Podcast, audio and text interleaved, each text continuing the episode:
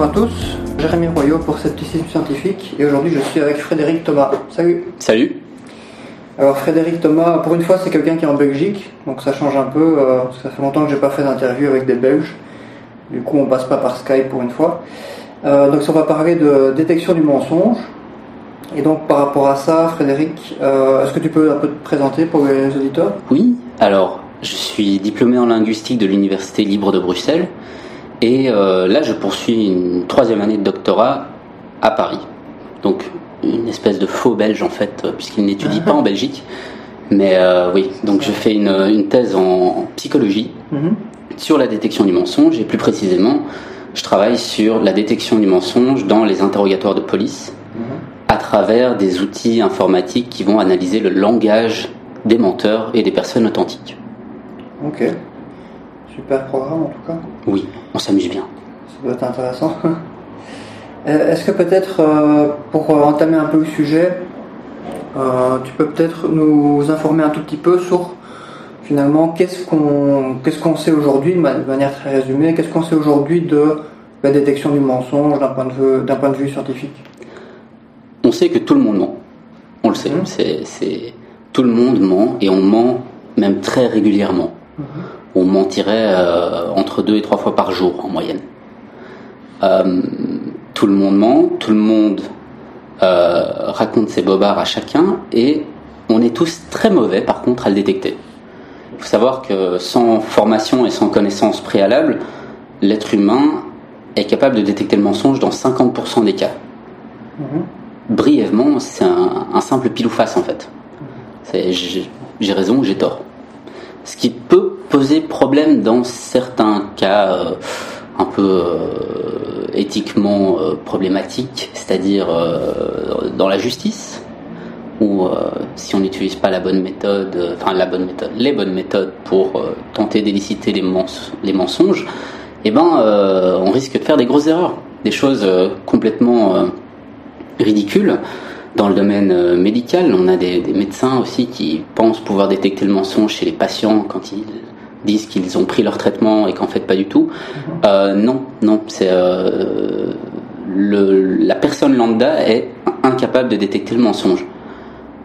Ok. Toutefois, la recherche tente vraiment d'élaborer des méthodes scientifiques pour détecter le mensonge. Et il y a des choses qui se font et qui permettent d'augmenter le, le taux de, de hit, comme ils disent en anglais, euh, de 50% jusqu'à 70, 75, voire 80%. Ça me, ça, me, ça me rappelle une étude que j'avais vue euh, mais il, y a, il y a très longtemps où on évaluait la capacité de détection du mensonge entre différents euh, professionnels. Et je pense qu'il y avait euh, des agents des services secrets, des, des juristes, des policiers. Et, euh, et finalement, les résultats n'étaient pas très très bons, même pour les supposés euh, experts euh, Tout des- à fait. des interrogatoires. Tout à fait. On peut blâmer en fait le, le système de croyance en général qu'on a sur la détection du mensonge. Tout le monde a déjà entendu qu'on peut détecter le mensonge en, en regardant les yeux, par exemple. Euh, malheureusement, c'est pas aussi simple que ça. C'est concernant les yeux, par exemple, il n'y a aucune preuve. Il y a des études qui ont été faites et ça ne passe pas par là. Voilà. Ok. Ouais, ça, on y reviendra tout à l'heure. C'est un Mhm. peu, c'est une des, des idées de la PNL notamment. Tout à fait. Et donc justement au niveau de, parce qu'on reviendra un peu sur les, les mythes et les, approches euh, qui posent problème par la suite, mais donc au niveau de ce qui est, ce qui est avéré, comment est-ce qu'on, comment est-ce qu'on peut avoir mieux détecté le, le mensonge? Avec quelle méthode? Alors, le... il faut changer en fait de perspective. Mhm. Il ne faut pas se mettre dans la tête de détecter le mensonge, il faut penser à le rendre plus difficile au niveau de sa production. Donc le plus grand euh, courant en ce moment dans la détection du mensonge, c'est euh, l'imposition d'une charge cognitive, c'est-à-dire un effort mental supplémentaire qui va potentiellement venir perturber le menteur. À la base déjà, mentir, c'est plus compliqué que de dire la vérité. Dire la vérité implique de retourner en mémoire, de retrouver l'événement en question et de décider de dire la vérité. Dans le cadre du mensonge, il y a une phase d'inhibition où on va retrouver la vérité d'abord, inhiber la vérité, décider de mentir et mentir par la suite. Donc déjà, à la base, mentir est cognitivement plus complexe. Si en plus de ça, on rend la chose encore plus compliquée, on risque potentiellement de créer des incohérences chez le menteur et donc de le détecter plus facilement. Une des techniques les plus classiques à ce niveau-là, dans le cadre d'un témoignage par exemple, c'est de faire raconter le récit dans l'ordre chronologique et puis de demander à la personne de raconter le récit dans l'ordre antéchronologique, de le raconter de la fin vers le début. C'est un effort mental qui est immense, très complexe, et qui peut, chez le menteur, impliquer de faire des raccourcis, d'oublier certaines choses, ou même de susciter certaines incohérences. Mhm. Après, il y a d'autres méthodes. En tant que linguiste, je travaille essentiellement sur le langage et il y a, euh, il y a des, méthodes euh, d'analyse du langage qui sont euh, scientifiquement travaillées et qui mènent à des résultats qui sont vachement intéressants. Mhm deux grandes méthodes en gros se, recoupent. Il y a le Statement Validity Analysis et de l'autre côté le Reality Monitoring. Ce sont deux, méthodes complètement différentes qui se recoupent sur certains critères comme la quantité de détails par exemple. Une personne qui a vu un événement mhm. va avoir beaucoup plus de détails en tête, va pouvoir produire beaucoup plus de détails, va pouvoir parler du temps qu'il faisait, de la durée que ça a pris, euh, du nombre de personnes qui étaient en face d'elle, de certaines couleurs, de certains détails propres à une personne qui a assisté à un événement. Là où le menteur, même s'il l'affabule complètement, risque généralement d'avoir beaucoup moins de détails, de se cantonner à une histoire et de euh, vraiment euh, se, focaliser sur la, la substantifique moelle de son récit. Ok. Et euh, est-ce que, bah, est-ce que ça veut dire que si on, si on est au courant de ces principes, euh, est-ce qu'on peut assez facilement euh, simuler les choses pour, pour que ça paraisse être juste, même si on ment? On peut. Mhm. Essayer en tout cas. Mhm. Mais vu l'imposition d'une charge cognitive supplémentaire, à laquelle on ne s'attend pas forcément en général, c'est pas forcément le, le récit antéchronologique par exemple, mhm. on est rapidement perturbé en fait notre cerveau surcharge. Et donc, quoi qu'il arrive, il y a des choses qu'on va modifier, qu'on va oublier, qu'on ne va pas mentionner, on va se tromper, on va. C'est très très très compliqué, mm. même en sachant euh, tous ces petits détails. Est-ce qu'on peut assez facilement distinguer ces erreurs euh, ou ces oublis ou ces, non-mentions de mm-hmm. détails d'oubli ou d'erreur qui pourrait arriver si la personne est euh, sous un stress important du fait de l'interrogatoire, par exemple? Alors, ça, c'est un des problèmes qu'on peut avoir. Mhm. C'est que le stress généré par un interrogatoire peut inhiber la production d'un récit qui soit authentique ou mensonger. Mhm. C'est pour ça qu'on travaille aussi sur les, les méthodes d'interrogatoire afin de créer ou en tout cas d'approvisionner ces méthodes avec des principes d'écoute active, avec des principes de création de rapports. L'idée étant vraiment de mettre la personne à l'aise avant tout mhm. pour que son récit se passe de la manière la plus normale possible, entre guillemets. Mhm. L'idée c'est vraiment de d'abord mettre le, témoin à l'aise, de, le, de parler avec lui, de lui poser des questions qui n'ont rien à voir avec l'interrogatoire, d'avoir son accord sur euh, son, témoignage, de, de le remercier d'être venu. C'est vraiment le créer un lien et puis lui expliquer que il n'a aucun risque, il est là pour euh, témoigner, il est là pour parler librement et que voilà, il a le droit d'oublier certaines choses. C'est tout à fait normal. C'est, on n'a pas la mémoire infaillible, heureusement d'ailleurs. C'est ça, ça permet de limiter un maximum euh, le bruit, entre guillemets. Exactement. Exactement. Ok.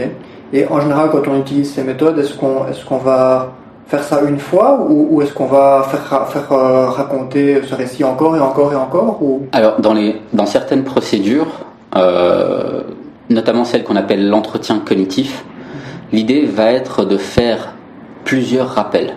Le premier sera généralement un rappel libre. On va demander à la personne, de la manière la plus libre possible, de raconter les faits tels qu'elle les a perçus. Ça implique certaines choses importantes. Ça implique de laisser la personne parler, jamais l'interrompre, et surtout de ne pas la cantonner à un seul sens. L'idée va être de créer une hypermnésie, de stimuler le plus possible sa mémoire, ses sens. Donc on va lui demander, voilà, je vais vous demander de, de me raconter ce que vous avez vu, entendu, ce que vous avez ressenti, ce que vous avez peut-être même goûté ou senti passer dans l'air. Ces, tous ces petits détails qui pourraient ne pas avoir d'importance, mais qui vont au final aider la personne à construire son récit et à se rappeler de certaines choses. Il suffit d'un coup de klaxon derrière qui peut apporter de nouvelles informations, etc. Plus la personne va parler, plus aussi elle va se mettre à l'aise, par définition.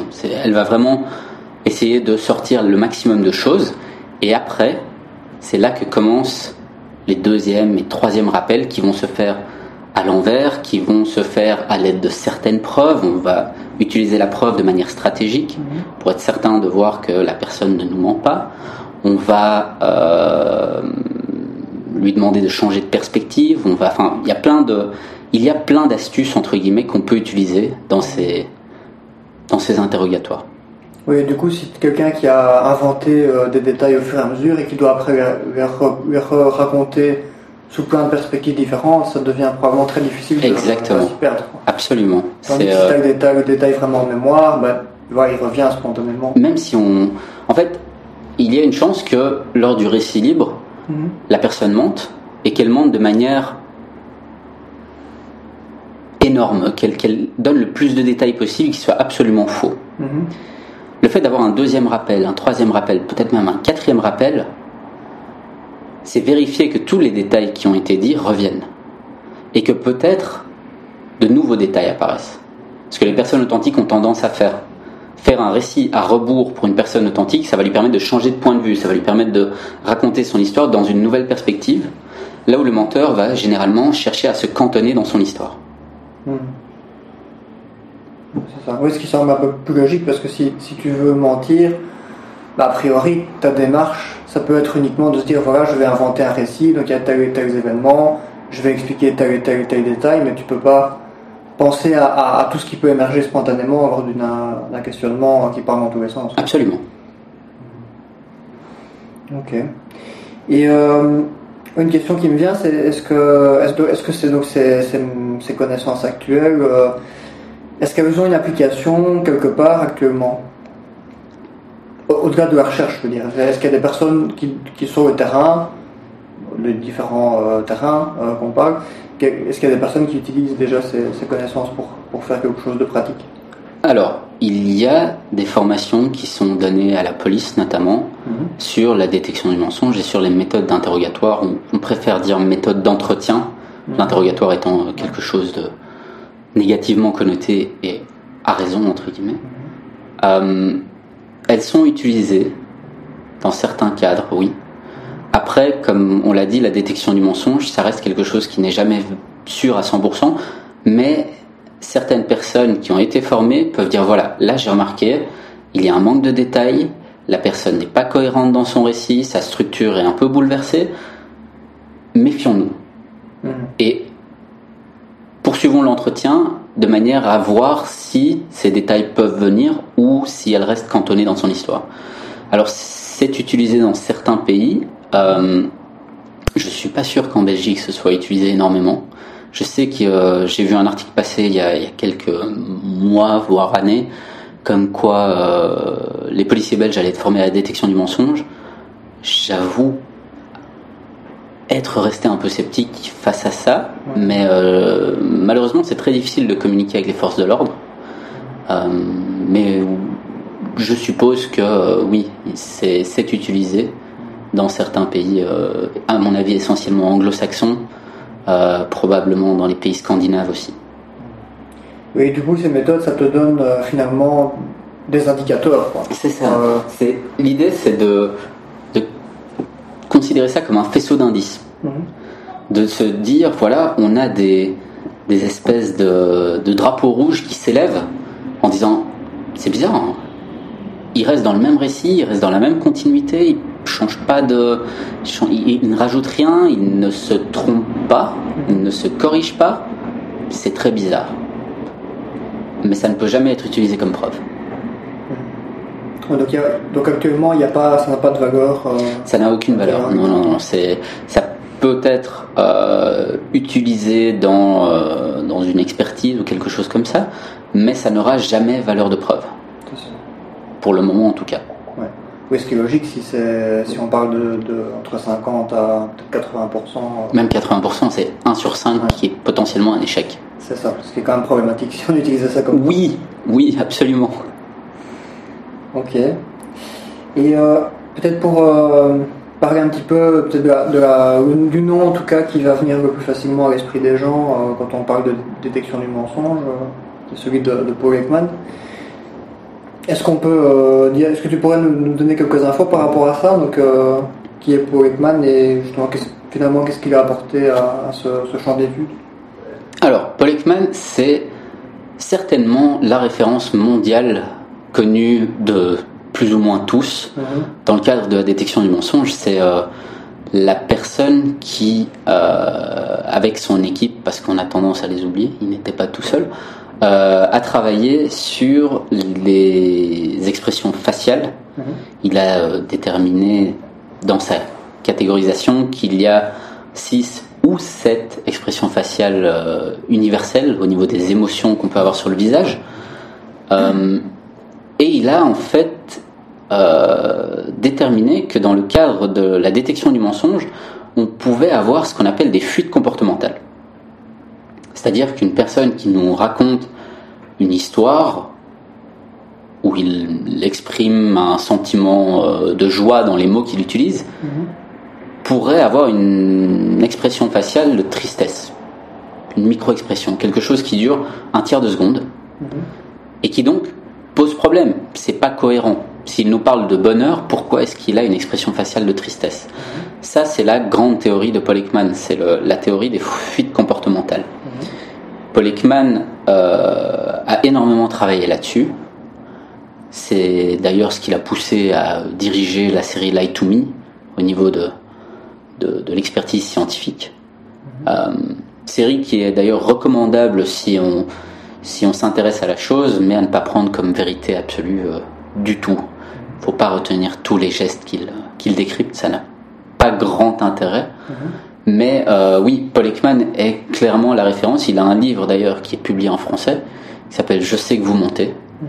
mon avis, euh, publié en 2009 à mon avis, quelque chose comme ça, mhm. et qui est vraiment une saine lecture à avoir lorsqu'on commence à s'intéresser de manière sérieuse à la détection du mensonge. Ok. Et donc ces, ces, fuites comportementales, quand tu dis que ça, dure un tiers de seconde, est-ce que ça veut dire que c'est quelque chose qu'on peut quand même analyser en temps réel en regardant les gens, ou ça doit être analysé autrement par ordinateur par exemple? Alors les deux. Mhm. Les deux. On peut faire les deux. Il faut savoir qu'un tiers de seconde, c'est le temps d'un battement de, cils. Mhm. Donc si on, cligne des yeux, on la rate. Ce qui peut poser problème. Mais euh,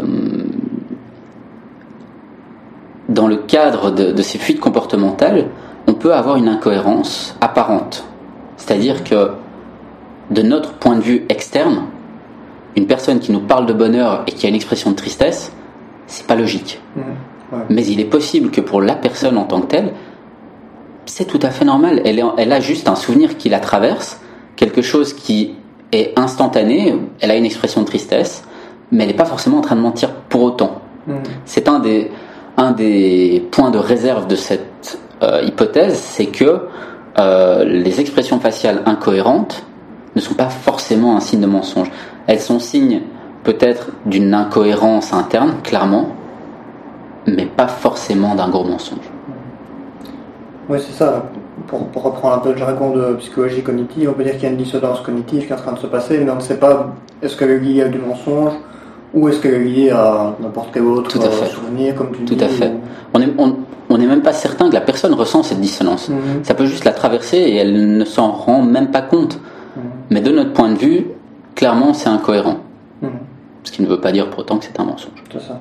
Et est-ce que pour ce type de, de, fuite comportementale, donc, comme tu disais, est-ce qu'il y a eu des études qui, qui montraient la capacité des personnes qui sont formées à la méthode euh, qui montrait à, quel point ils arrivent à détecter avec euh, validité ce mensonge avec ça Alors, il y a, euh, il y a énormément d'études sur le sujet. Mhm.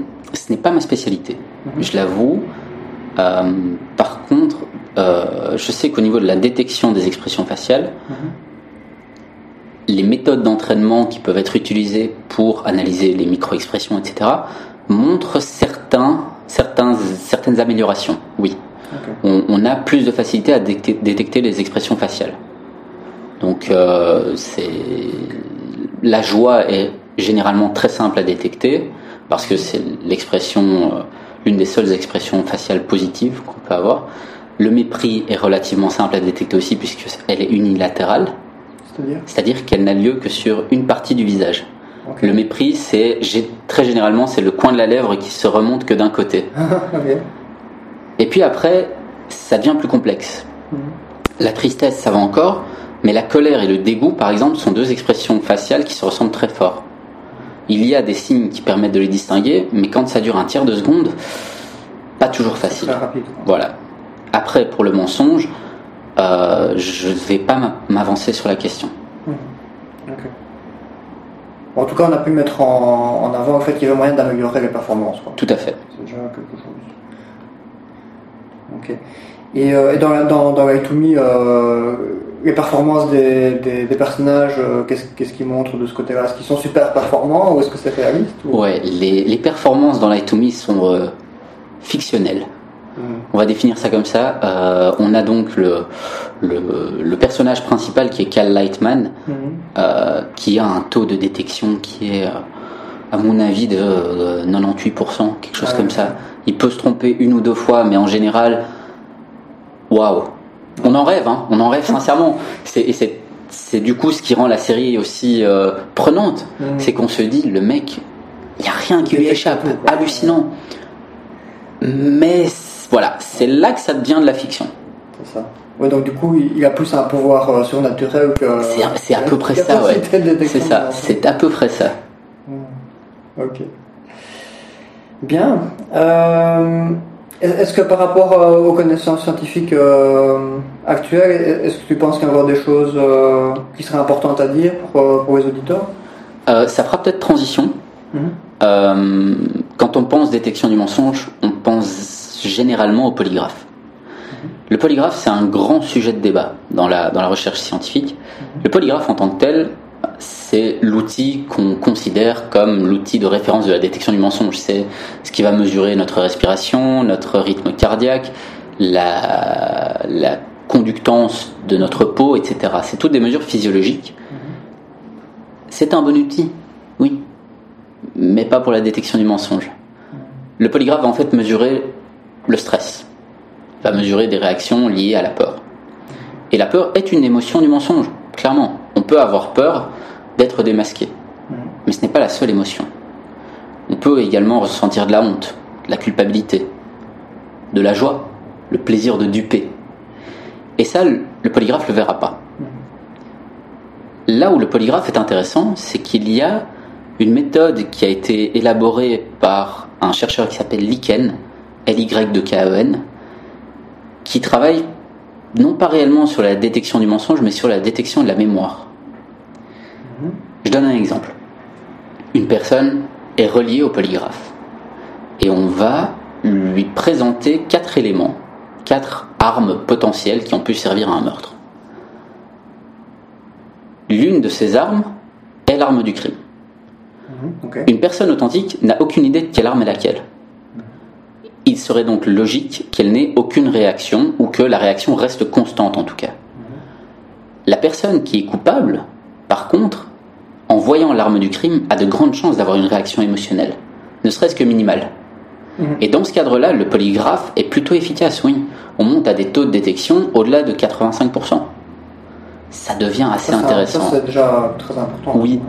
Dans- alors, je vais peut-être pas m'avancer là-dessus, mais il me semble avoir vu une étude où on monte à 90%. Mhm. Donc, le polygraphe peut être très utile, oui. Pour détecter le coupable, oui. Le menteur, moins. Mais c'est un outil qui est euh, passionnant par contre. Oui, et là aussi, euh, je pense, si je ne me trompe pas, que euh, la valeur en tant que preuve n'est plus euh, ce qu'elle était à, à une époque plus. quoi. déjà parce que éthiquement, ça peut poser problème de faire passer un test qui n'est pas forcément validé scientifiquement. Mhm. Je sais qu'en France, ils l'utilisent pas, par exemple. En Belgique, on l'utilise. Même plus fréquemment qu'on le pense, en fait. Quand on fait un peu de recherche là-dessus, on, on peut avoir un peu peur de, de ce que ça représente. Mais euh, oui, c'est voilà, c'est un outil qui est à user avec précaution et euh, surtout avec une rigueur scientifique importante, Mhm. clairement. En tout cas, c'est intéressant ce, ce, ce- ce protocole. euh, c'est vrai que c'est assez créatif d'avoir associé l'instrument de mesure à une question de stimulus-réponse. Tout à fait. Tout à fait. C'est le, le protocole s'appelle le GKT, Mhm. le Guilty Knowledge Test. Ok. Parce que pour le, pour le polygraphe, euh, enfin l'usage standard, c'est marrant parce que quand, tu- quand tu fais la liste des paramètres que ça mesure, bah, en fait c'est des paramètres que mesurent plein d'autres dispositifs Absolument. qui n'ont rien à voir avec le mensonge. Absolument. très drôle. Tout à fait. Je pense notamment à- au niveau thérapie, euh, les dispositifs de, de biofeedback, neurofeedback, Mhm, etc., mhm. Qui permettent de voir en temps réel euh, l'action de relaxation sur le stress de la personne. Bah, ça mesure exactement les mêmes Tout paramètres. Et probablement que, techniquement, c'est probablement à peu près similaire à un polygraphe. En fait. Tout à fait. Sauf que là, ça mesure juste le niveau stress de la personne qui n'est pas en train de mentir, mais euh, Exact. il y, a, il y quand même pas mal de réactions Exactement. dont on ne sait pas déterminer la cause. Dont on ne peut pas déterminer la cause, non? C'est, ça peut être lié au mensonge, oui. Mais s'avancer sur ce sujet-là, c'est risquer de euh, faire une erreur qui peut être euh, importante. Est-ce que tu sais si récemment, euh, dans nos pays ou dans d'autres, il y a eu des procès où, euh, où ces détections de mensonges ont joué un rôle euh, important? Ou ça, ça n'existe tout simplement plus? À ma connaissance, non. À ma connaissance, c'est on- il y a beaucoup de croyances qui circulent encore sur le sujet, clairement, mais je ne pense pas qu'il y ait un pays démocratique qui considère la détection du mensonge comme une preuve. Je ne pense pas. Je peux me tromper, clairement, mais je ne pense pas. C'est plutôt une bonne chose. Oui, c'est peut-être mieux comme ça d'ailleurs, tout à fait. C'est ça, parce qu'on sait à quel point il y a eu, euh, avec, ce genre de méthode, comme avec d'autres euh, méthodes euh, pour retrouver des souvenirs oubliés, des choses comme ça, on sait à quel point il y a eu des dérives et des condamnations par erreur par le passé. Quoi. Absolument, absolument. Et, euh, mais c'est, intéressant parce qu'il y a, il y a deux semaines, il y a le, le programme américain euh, Last Week Tonight qui a parlé euh, de la, la frontière entre les États-Unis et le Mexique et le fait qu'ils engageaient les patrouilleurs sur base d'un test polygraphique. Ah bon? Et ça, Et on leur demandait quoi bah, on leur pose des questions et on se rend compte qu'en fait, euh, ils utilisent ça comme un outil de détection du mensonge. Ah oui, genre est-ce que Et- vous avez déjà euh, consommé de la drogue Exactement. Toutes ces questions, euh, en fait, euh, de, de routine qu'on pourrait Ouais. demander à un patrouilleur, mais ils considéraient le polygraphe comme une preuve. Et ça. ça. éthiquement parlant, C'est quand même. euh, voilà, c'est un peu révolté la, la communauté scientifique d'ailleurs. Que du coup, ils ont viré les menteurs et aussi tous les angoissés. quoi. tous les angoissés, toutes les personnes qui, pendant un entretien, c'est-à-dire des personnes normales, ressentent un stress. Ouais, ouais. Logique. ouais. Bon, du coup, peut-être que le résultat euh, correspond à ce qu'ils avaient envie, c'est-à-dire avoir des gens qui sont aussi. euh, Insensibles, oui. insensibles. Tout à fait. Ok. Euh, peut-être qu'on peut, on peut passer un peu à la, la partie qui parle de toutes ces disciplines euh, qui, qui traitent de la détection du mensonge, mais euh, qui, n'en, qui, n'en traitent, qui ne traitent fa- finalement pas ça très bien, peut-être, ou de manière euh, un peu euh, pseudo-scientifique. Mhm. Ouais, évidemment, on a pas mal d'exemples. euh, avant, avant, le- avant de commencer l'épisode, bon, on, a, on a cité le- la PNL, la synergologie, notamment. Peut-être en dire quelques mots. euh, euh, là, je pense que les auditeurs ont déjà un peu entendu parler de. Ne serait-ce que de. PNL, oui. Ouais, La PNL, c'est le, le courant euh, qui euh, a fait, entre guillemets, le plus de mal à la détection du mensonge. À la base, la PNL, c'est un mouvement thérapeutique. C'est quelque chose qui n'a rien à voir avec la détection du mensonge.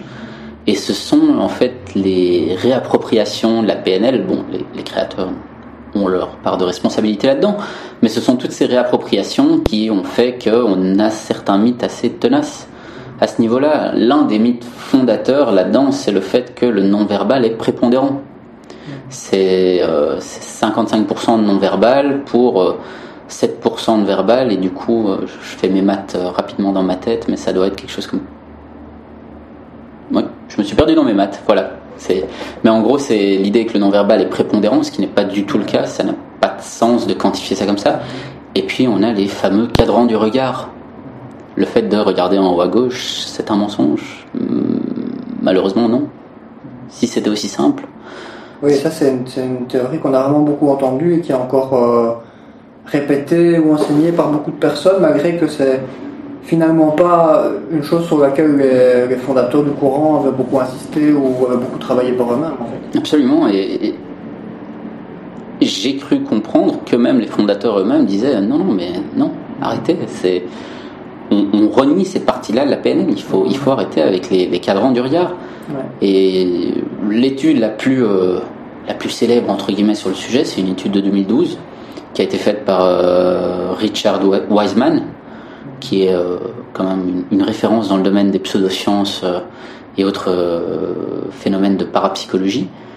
Et il a montré qu'il y a, mais il y a rien, rien de rien, de rien, de rien. Les, les yeux, il faut oublier. Jusqu'à preuve du contraire, on peut pas en tirer grand chose.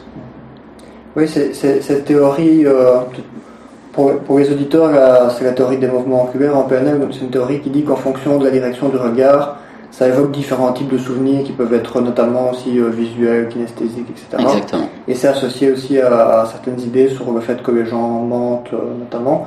Mais, mais effectivement, il y, a, eu- il y a eu des études sur, ces, sur ce modèle il y a très très longtemps déjà, hein, parce que ça- ça- c'est un vieux modèle. Déjà dans les années 70-80, il y avait des études sur la question. Et euh, un des fondateurs, Richard Bandler, si ma mémoire est bonne, euh, a, a assez vite dit que euh, qu'il ne considérait pas qu'on pouvait vraiment bien détecter le mensonge avec ça. Et malgré ça, je sais pas très bien pourquoi, mais ça c'est c'est quand même un, un présupposé qui a, qui a très bien survécu au temps, c'est pas trop pourquoi. C'est très tenace. Mais il est très tenace, Mais c'est en fait mon idée là-dessus, c'est Mhm. que c'est c'est tellement simple Mhm. que ça en devient presque magique en fait. Ouais. Et c'est c'est le ce côté magique où on se dit euh, Ah, il y a une clé, il y a une clé qui permet d'ouvrir toutes les portes. Incroyable. Mhm. Et malheureusement, beaucoup de gens sont encore formés à ça. Euh, pensons aux, aux chasseurs de tête et autres euh, personnes dans les relations humaines, Ouais. euh, à certains policiers. Enfin voilà, c'est on a encore euh, beaucoup de travail là-dessus pour essayer de non pas décrédibiliser, mais sensibiliser, Mhm. apporter en fait une réflexion en disant écoutez, vous pouvez pas dire que ça fonctionne.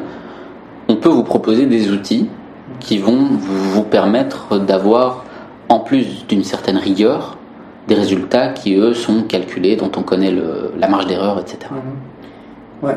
Oui, je pense que ce que tu as dit, euh, à mon avis, c'est, un- une très bonne hypothèse. Le fait que ça soit une théorie très simple, qui donne l'illusion qu'on a une clé qui permet de comprendre euh, le fonctionnement humain euh, caché, ce qui est un peu finalement toujours ce que promettent la plupart de ces disciplines euh, parapsychologiques, euh, si on peut les appeler comme ça.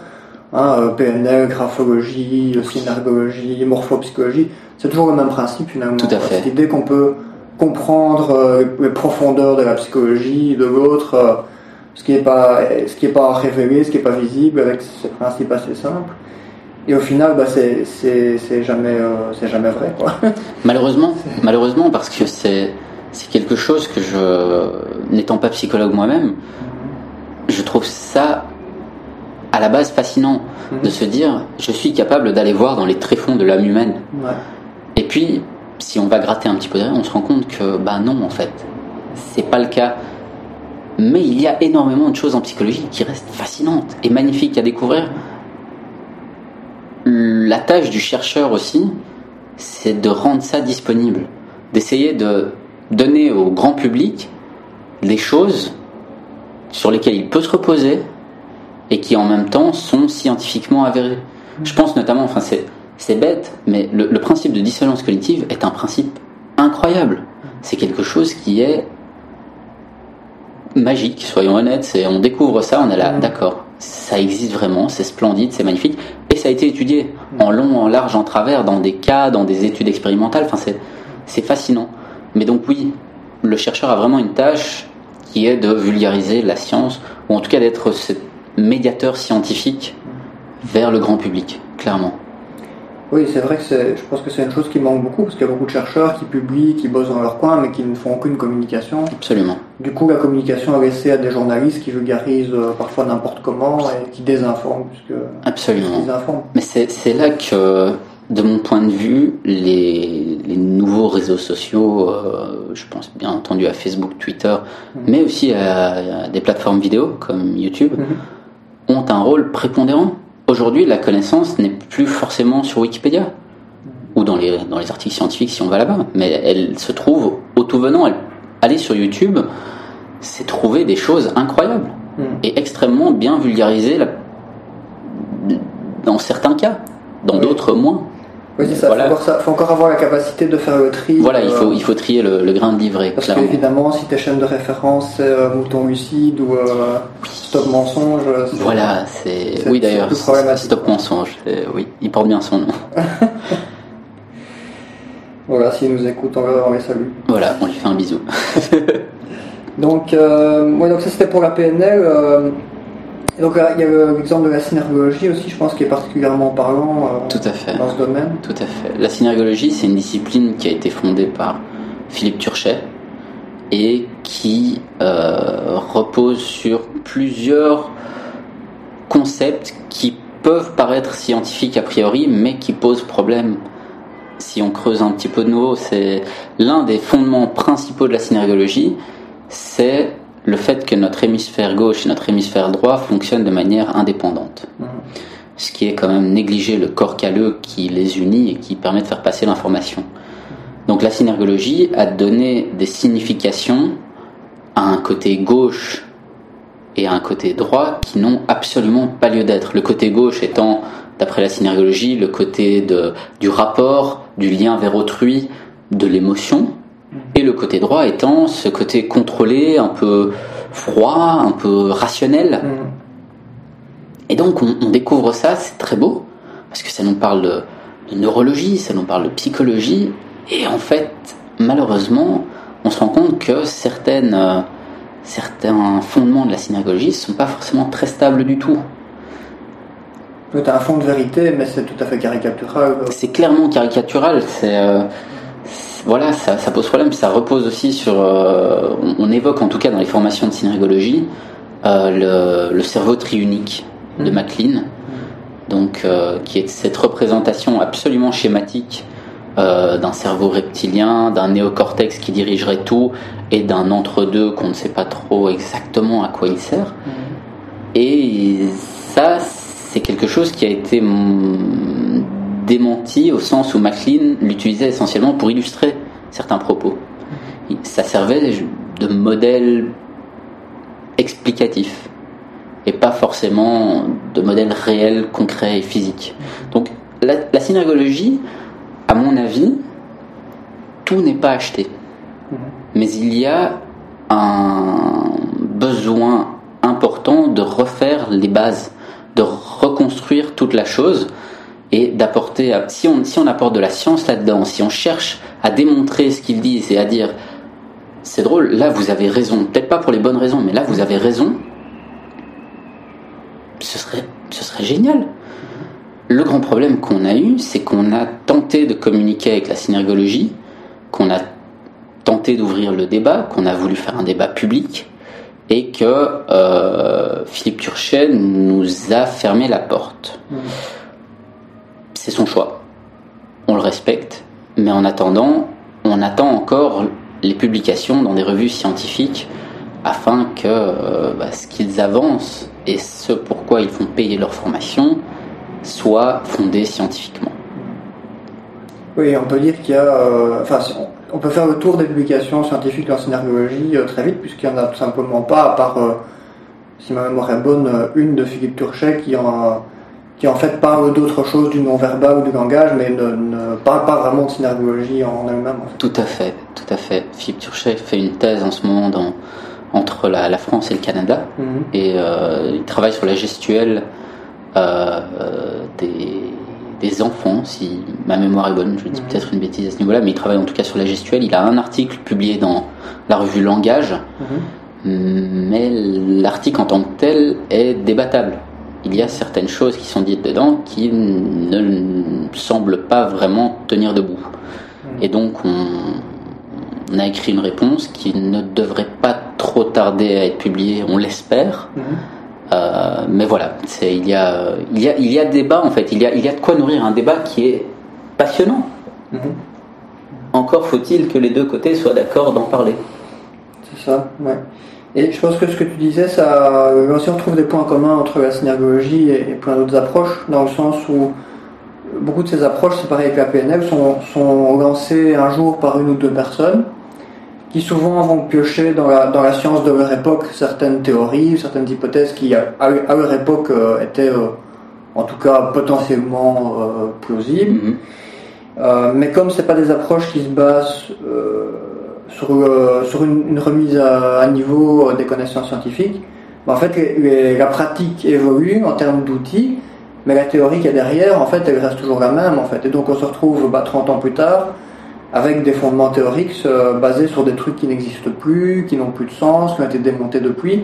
Et ça n'a l'air de déranger personne et personne personne n'essaye de changer ça. Je, suis, tout à fait d'accord, surtout sur cette histoire de, cerveau gauche, cerveau droit. C'est mhm. quelque chose qui a été euh, largement euh, critiqué et en tout cas remis en question. Mhm. Euh, il y a certains signes qui montreraient qu'il y a une petite spécificité, notamment au niveau du langage. Mhm. On sait que l'air de Broca, par exemple, se situe en général dans l'hémisphère droit mais pas pour tout le monde. On s'est rendu compte par exemple que les gauchers pouvaient avoir une aire de Broca dans l'hémisphère gauche. Mhm. Ce qui est totalement contre-intuitif, mais quoi qu'il arrive, il y a une spécialisation hémisphérique, clairement. Mais pas au point d'en faire une dissociation complète en disant il y a un hémisphère droit qui est spécialisé dans tout ce qui est relationnel, émotionnel, mhm. et un hémisphère gauche qui est spécialisé dans tout ce qui est rationalité. Malheureusement, ça tient. C'est des, ce sont des pensées qui tiennent, qui, persistent, qu'on retrouve dans toutes les librairies. Et c'est. Mon avis personnel, c'est que c'est dommage. Mhm. Parce que c'est. C'est mettre des bâtons dans les roues de la, psychologie qui est. Euh, qui est euh, cherchée et qui est euh, scientifiquement sourçable en tout cas. Mhm. Oui, malheureusement, comme la plupart des, personnes qui écrivent ces livres ne sont pas eux-mêmes spécialistes, voilà. finalement, ils font que répéter ce qu'ils ont eu ailleurs ou ce qu'ils ont appris euh, chez leur prof qui lui-même n'était pas spécialiste, etc. exactement.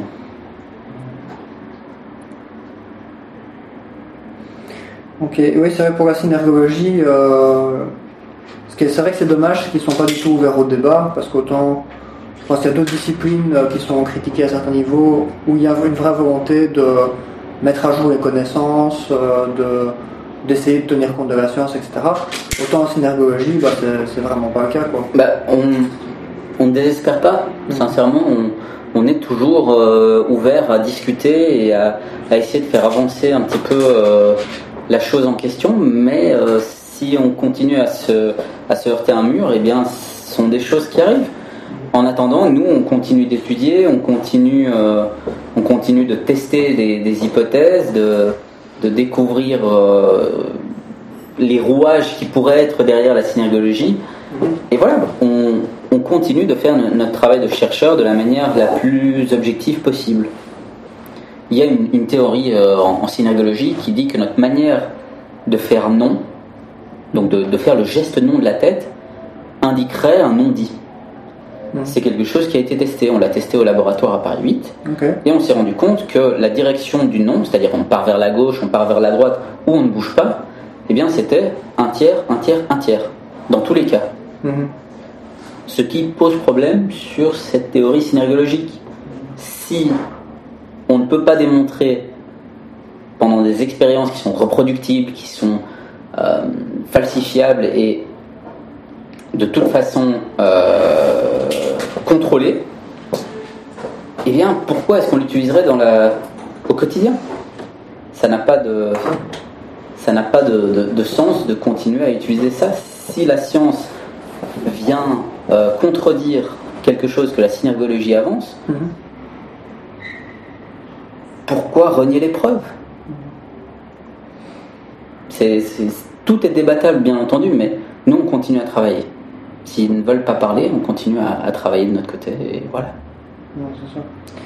Oui, ça, pose question sur, euh, aussi sur les intentions de, des personnes qui gèrent ces disciplines finalement, parce que alors, pour, euh, pour la synergologie, on peut se, demander quel est le but finalement. C'est, est-ce que le but c'est euh, de, de, faire un business ou est-ce que le but c'est de faire une approche viable? Quand on voit que, que Philippe Turchet refuse tout débat et qu'il, n'est pas, prêt à répondre aux critiques, qu'il n'a rien publié sur la question, à part l'article dont on a parlé, euh, bah, ça pose un peu des questions finalement sur l'intention. Parce que si on, on peut imaginer qu'une discipline n'est pas du tout reconnue, mais qu'elle a quand même une pertinence et pourrait l'être dans le futur, mais pour ça, euh, bah, il faut jouer le jeu un peu de la science. Bien sûr. En plus, euh, bah, Philippe Turchet, il est, je ne sais plus ce qu'il a comme diplôme, mais c'est, un, il a un diplôme universitaire, je ne sais plus dans quelle discipline. Donc c'est quelqu'un qui est au courant de... Il sait comment ça marche pour les démarches scientifiques. Tout à fait. Donc du coup, quand on voit ça, quand on voit des approches où, où ils refusent de jouer le jeu de la science, c'est vrai qu'on peut vraiment se demander si, si, leur but c'est euh, de faire de la pertinence ou si c'est de faire un business. C'est très difficile d'en attester en tout cas. Mm. on, on, ne peut pas réellement savoir, mais mon point de vue, qui reste le mien, c'est qu'il y a une tendance à rester dans un biais de confirmation. C'est, j'ai vu certaines choses je les ai corrélés avec ça. Bizarrement, ça a l'air de coller. Mhm. Et tous les petits détails qui pourraient venir aux alentours, comme une étude scientifique qui me contredit, je n'en tiens pas compte et je reste dans mon idée que j'ai raison. Et c'est pas négatif à proprement parler. Tout le monde est sujet à ces biais. Tout le monde le, vit tous les jours. Il faut juste à un moment se dire, ok, bon, parlons-en et voyons un petit peu comment on peut faire évoluer peut-être la synergologie vers une rigueur scientifique qu'elle n'a pour l'instant pas forcément. Hmm. Ok. Euh, j'avais une question aussi pour euh, revenir un petit peu sur une chose dont tu as très brièvement parlé euh, tout à l'heure. on a un peu parlé de, des personnes qui, pouvaient utiliser ces méthodes valides ou, moins valides d'ailleurs sur le terrain. Est-ce qu'on sait comment ça se passe au niveau de, de la police? Pense à la police parce que finalement, ce sont, euh, ce sont les premiers qui vont être confrontés à des situations dans lesquelles ils ont un intérêt à essayer de voir qui ment ou qui ment pas. Euh, et ils sont relativement nombreux. Euh, ils ont beaucoup de cas, hein, puisque voilà, j'ai des policiers dans toutes les villes qui sont régulièrement confrontés à des, à des témoins ou des auteurs présumés ou des victimes présumées, etc. Et donc c'est probablement le, groupe de la population qui a le, ah, enfin, c'est mon, mon, avis sur maman, mais qui a en tout cas un de ceux qui a le plus de, d'expérience de mise en pratique finalement de ces outils. Euh, est-ce qu'on sait un peu comment, comment ça marche au quotidien pour ces, pour ces gens en général Alors, pour le chercheur, c'est compliqué d'entrer en contact avec la police. Mhm. À ce sujet-là, en tout cas, euh, on est plusieurs chercheurs à travailler sur le sujet et on va donner dans les mois à venir une journée de formation mhm. en France, à laquelle une partie de la police belge sera également invitée, etc. Afin de les sensibiliser à ce qui se fait aujourd'hui et à tenter de leur dire voilà, s'il y a des outils que vous devez utiliser, préférez plutôt ceux-ci à ceux-là. Euh, quant à savoir comment ça se passe, je pense que c'est une question qui est très compliquée parce que les, dans les cas concrets, les cas réels, on n'a pas ce qu'on appelle le socle de vérité. Mhm. Quand on fait une expérience, on sait qui est qui. On sait qui est authentique et on sait qui est mensonger. Mhm. Dans la vraie vie, on n'a pas ça. On n'a pas cet élément de vérification a posteriori où on se dit Ah bah tiens, je pensais qu'il mentait, en fait non. Mhm. Et c'est très compliqué. C'est ce qui rend d'ailleurs la détection du mensonge assez problématique à mettre en place. C'est qu'on peut à moins d'avoir des preuves solides, on ne peut pas prouver que la personne était en train de mentir. Donc, je n'ai pas euh, beaucoup de, retour du terrain, malheureusement. Euh, d'ailleurs, si des personnes nous entendent et qu'elles souhaitent euh, entrer en contact avec moi à ce sujet-là, ce serait avec plaisir. Mhm. Mais je pense que ça doit être compliqué à mettre en place. Ouais. Je, posais cette question-là en repensant à un peu je l'histoire de l'hypnose, euh, qui, qui est un truc assez similaire, mais on n'était pas dans la détection du mensonge, mais on en était dans, dans la remémoration de, de souvenirs. Mhm, mhm. Et où là, on sait que euh, bah, il y a eu toute une époque où l'hypnose était à la mode pour retrouver les, les souvenirs, et où la police a beaucoup utilisé l'outil, euh, mais en, en utilisant très très mal. Et, et là où il y a pas mal d'études qui ont montré que les interrogatoires de police généraient beaucoup de faux souvenirs, que ce soit avec des méthodes euh, classiques qui sont bêtes interrogatoires qui correspond pas à une méthode spécifique mais qui est improvisée par le, par le policier, euh, ou alors par des méthodes spécifiques comme l'hypnose, où là on crée aussi beaucoup de faux souvenirs. euh. Donc je me dis, il y a peut-être un, parallèle si, s'il y a quelques dizaines d'années ça se passait assez mal avec des méthodes comme l'hypnose, ça ne m'étonnerait pas qu'il y ait encore des problèmes aujourd'hui avec d'autres types de méthodes du même, du même goût. Quoi. Ce qu'on sait, c'est que les études qui euh, tentent d'investiguer les capacités à détecter le mensonge chez les policiers font chou blanc. À savoir que le policier n'est pas plus capable de détecter le mensonge que le lambda dans la rue, la personne lambda dans la rue. Ça ne veut pas dire pour autant que tout est perdu à ce niveau-là, loin de là. L'idée qui tourne de manière internationale en ce moment, c'est de développer des méthodes d'interrogatoire, comme on l'a dit euh, tout à l'heure, qui permettent d'éliciter le plus de paroles possible, de laisser la personne parler et de vraiment inciter à euh, ce qu'on appelle la logorée, ce qui n'est pas très joli comme mot, mais l'idée de vraiment avoir ce flux de discours non-stop, sans interrompre, et en, en posant des questions ouvertes. Plus la question sera ouverte, moins on a de suggestibilité, Ouais. moins on a de risque d'induire certaines choses, de créer des faux souvenirs, ou même de pousser la personne à euh, confesser quelque chose qu'elle n'a pas Ah, fait. parfait. Ce qui est quelque chose qui, qui est plus fréquent que ce qu'on peut imaginer. Ce qui est beaucoup plus fréquent qu'on peut imaginer, dans, surtout aux, aux États-Unis, dans le système accusatoire, où euh, la méthode euh, qui a été enseignée pendant euh, des, des dizaines d'années, c'était la méthode Reed. C'est une méthode qui est accusatoire à mourir, où on va euh, pousser la personne à confesser. Et ça pose problème parce qu'on a du coup des personnes qui n'ont rien fait, qui sont absolument innocentes, mais qui après 7, 8, 9 heures d'interrogatoire n'en peuvent plus et confessent quelque chose qu'elles n'ont pas commis. C'est clairement un parallèle qu'on peut faire avec l'hypnose et la création de faux souvenirs. C'est la méthode d'interrogatoire ou d'entretien qui peut susciter des confessions, des fausses confessions en l'occurrence. Ça. Donc on essaie vraiment, dans les, dans les, les colloques scientifiques, mais aussi dans le contact qu'on peut avoir avec les gens de terrain, d'ouvrir le plus possible euh, les esprits à une méthode d'entretien moins directive, Mhm. plus ouverte, plus... euh, plus euh, oui, qui incite moins la personne à, à se confesser euh, quoi qu'il arrive. Oui, cet entretien cognitif, euh, je pense que c'est vraiment une thématique importante en psychologie parce que ici on parle de dé- détection du mensonge, mais c'est une méthode qui est en train de se généraliser dans tous les contextes de- de- d'en- d'enquête en fait, tout d'entretien. Euh, on en parle aussi beaucoup euh, aussi du côté de, de- des investigations pour les ovnis, ce genre de choses. Tout à fait. C'est vraiment le meilleur moyen de pouvoir avoir euh, des infos justes sans, sans influencer euh, les sujets euh, qui sont quand même très facilement influencés. Tout à fait. Euh, même si on n'imagine pas que c'est le cas quand on n'est pas au courant de- du sujet. Quoi. On a, il y, a- y y plusieurs thèses universitaires qui ont été, qui ont été faites ou qui s'apprêtent à être faites sur le sujet. Euh, sur les ovnis, il y a la thèse de Romain Bouvet qui met en place l'entretien cognitif dans le recueil de témoignages d'ovnis. On a la thèse d'Olivier Olivier Dodier qui va, qui va soutenir dans, dans deux mois, je pense, euh, sur le recueil du témoignage euh, chez les adolescents. Euh, on a bah, ma thèse, un peu de, Mhm. un peu de publicité égocentrée. Moi, je travaille sur le- l'entretien cognitif pour suspect, qui est donc une méthode spécifique qui vise à rendre ce mensonge justement plus complexe, plus difficile à, à prononcer du coup. Et euh, c'est quelque chose qui a été très peu investigué. Il y, a, il y a deux études sur le sujet en ce moment. Donc voilà, on- ça se travaille énormément. C'est une méthode qui fonctionne très bien. Mhm. si elle est utilisée pour la bonne raison. Mhm.